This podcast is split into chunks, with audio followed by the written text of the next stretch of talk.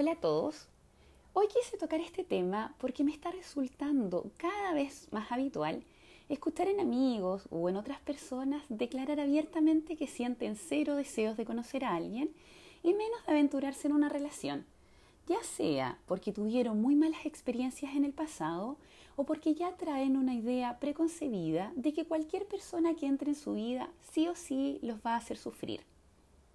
A partir de este último punto es que toma la inspiración para este post, ya que cuando me puse a ahondar en los motivos, prácticamente todos describían circunstancias donde su pareja los había hecho sentir de una u otra manera y muy pocas veces ponían el foco en cosas que ellos hicieron o dejaron de hacer, adoptando más bien un rol pasivo dentro de la situación. Es por esto que te voy a dar las principales claves para que puedas adquirir también un rol mucho más protagónico dentro del manejo de ciertas situaciones que se dan en la pareja y si bien esto no es una garantía de que nunca más vas a volver a sufrir en el amor, ya el hecho de hacer las cosas diferentes inminentemente va a traerte mejores resultados. Así que espero que disfrutes mucho este post. La primera clave, y por lejos la más importante, es que primero debes quererte a ti mismo y luego querer a alguien más. A pesar de que suena un poquito cliché esto que acabo de señalar, es súper importante que nunca tapes la falta de amor propio, supliéndola por el amor que puedas sentir hacia alguien más, ya que esto te va a exponer a un tremendo riesgo de caer en una relación tóxica por la dependencia que genera el convertir a otra persona en el todo, en el todo de tu vida. Además con esto, si tú te fijas, en el momento en que empiezas a reforzar tu autoestima en el hecho de gustarle alguien más, en el momento en que esta persona sale de tu vida, por el motivo que sea, tú inmediatamente vas a tender a pensar de que hay algo malo en ti o algo está faltando en ti que no eres capaz de mantener el amor de esta persona, cuando normalmente las relaciones se terminan por motivos que tienen que ver con la pareja en sí y muy pocas veces tienen que ver con algo que le falte a otra persona. Entonces, cuando tú tienes una autoestima muy, muy bajo, siempre vas a tender a pensar de que tú eres la persona responsable de muchas situaciones porque simplemente no eres lo suficientemente bueno. Cuando tú te quieres a ti mismo y sobre todo cuando te conoces, tienes claro que por supuesto que tienes defectos, que hay cosas que debieras mejorar como todas las personas en el mundo, pero también al mismo tiempo conoces las cosas buenas que tienes. Entonces, si una persona se aleja de tu vida, puedes tener una visión mucho más crítica de por qué pasó esto. Y entiendes, por supuesto, de que si bien hubo cosas que tú podrías haber manejado mejor, también mucho tiene que ver con la persona en sí, con el otro y con circunstancias de la relación de pareja. Y otro fenómeno que ocurre en el momento en que tú empiezas a reforzar tu autoestima es que inminentemente empiezas a atraer mejores personas a tu vida. Y esto no tiene que ver con nada místico, nada energético, es simplemente que en el momento en que tú te conoces y que eres capaz de ver el valor que tienes, junto con esto también tienes la capacidad de ponerle límites a las personas. Porque vas a saber perfectamente qué te gusta, qué no te gusta y cuánto estás dispuesto a transar por mantener una relación. Y esto va a llevar a que tu pareja comprenda perfectamente que si viola estos límites y te trata de una manera incorrecta, tú vas a estar en condiciones de dejarlo, ya que estás dejando muy en claro que no existe una situación de incondicionalidad de tu parte porque ya fuiste capaz de plantear tus límites. Y si esta persona desea mantenerte en su vida, siempre va a buscar estar y mantenerse al nivel de estos. Y curiosamente, en el momento en que tú te das más valor, te vuelves más atractiva para las otras personas. Y esto es lo que busco reforzar con este mensaje, porque existe un falso sesgo de pensar que solo las personas bonitas o exitosas son las que atraen buenas parejas y que si tú no logras tener este tipo de relaciones es precisamente porque careces de alguna de estas condiciones y todo esto no podría estar más alejado de la realidad, ya que lo único que diferencia a una persona que le va bien de otra a la que le va mal en el amor es su autoestima y el valor que le enseña a los demás a que respeten. Otra clave que es también importante es tener cuidado con las expectativas que se ponen en la relación. Normalmente cuando una relación no resulta del todo como habíamos esperado, La desilusión deriva de las expectativas que habíamos puesto en esta y de la desilusión de que nuestra pareja no terminara siendo como teníamos pensado o más bien imaginado, ya que como había mencionado en algunos temas anteriores, cuando no conocemos del todo a una persona, terminamos completando la información que desconocemos de ella con lo que nos gustaría que esta persona tuviera y por este motivo sí terminamos desilusionados al conocer el verdadero yo que va a poseer cosas buenas, pero también defectos como todos los seres humanos. También en el ámbito de las relaciones ocurre muy a menudo y curiosamente más en personas adultas que en adolescentes que al poco tiempo de conocer a alguien que nos gusta y que de cierta manera cumple con el checklist de lo que buscamos en una pareja, rápidamente se comienza a fantasear con cómo quisiéramos que fuera la relación.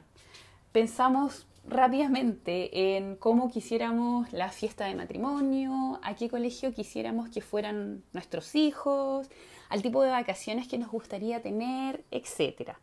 Y finalmente, si se lograra concretar una relación en algo real, sí o sí esto derivaría en una desilusión, ya que difícilmente las cosas se darían en el día a día tal como se había fantaseado precisamente porque esta idea idealizada está muy alejada de la realidad, ya que solo es un constructo de tus deseos más profundos y no de los anhelos que pudieran tener los dos.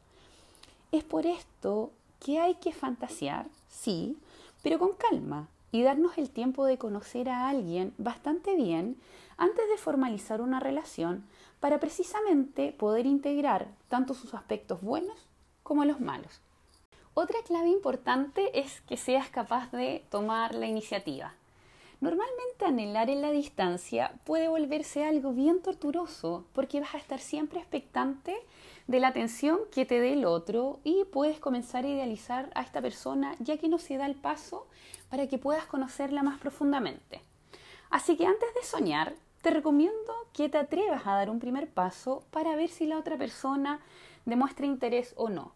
puede que efectivamente a la otra persona tú le gustes y sea tímida o efectivamente esté esperando a que tú des el primer paso y en esta eterna espera pueden quedarse pegados los dos. Si te atreves a dar el primer paso, puede que esto resulte en algo bueno. Puede que efectivamente comprueben que entre los dos hay un interés y puedan llegar incluso a construir una relación. Y en el caso de que no sea así, de que la otra persona no te demuestre interés, vas a poder cerrar el tema bastante rápido sin darle mucha vuelta a la fantasía de esta persona en tu cabeza. Otra clave que es también muy importante y está ligada directamente con el primer punto que revisamos en este post es que si no te tratan como mereces, termina esa relación. Si sientes que te tratan de una manera inadecuada o te dan menos de lo que tú mereces, por favor sal de ahí.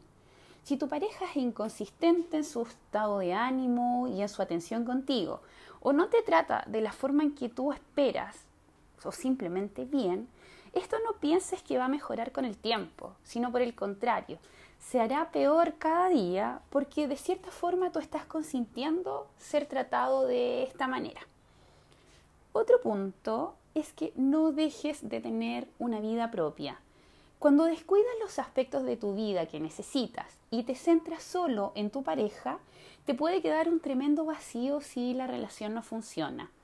Además, cuando tú estás muy encima de tu pareja, pierdes de cierta forma el atractivo que te otorga ser una persona independiente.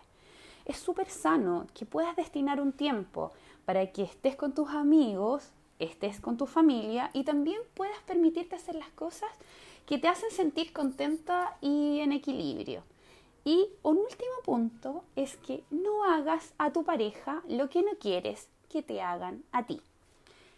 Con esto me refiero a que no busques poner celoso ni insegurizar al otro solo por ego o intentes cobrar venganza si es que en otras ocasiones te han hecho sufrir o si es que sospechas que esta persona pudiera estar engañándote. Y en vez de conversar y confrontar este tema directamente, empieces a crear como una falsa sospecha de que tú también pudieras tener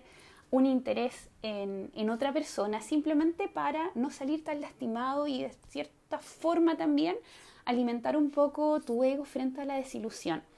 Si empiezas a experimentar deseos de castigar o hacer sufrir a tu pareja, es súper importante que hagas un stop y analices de dónde viene esto, porque normalmente el afán de querer dañar a otra persona deriva de algún daño que pudiéramos haber recibido en algún momento de nuestra vida, ya sea en tu niñez, con tus padres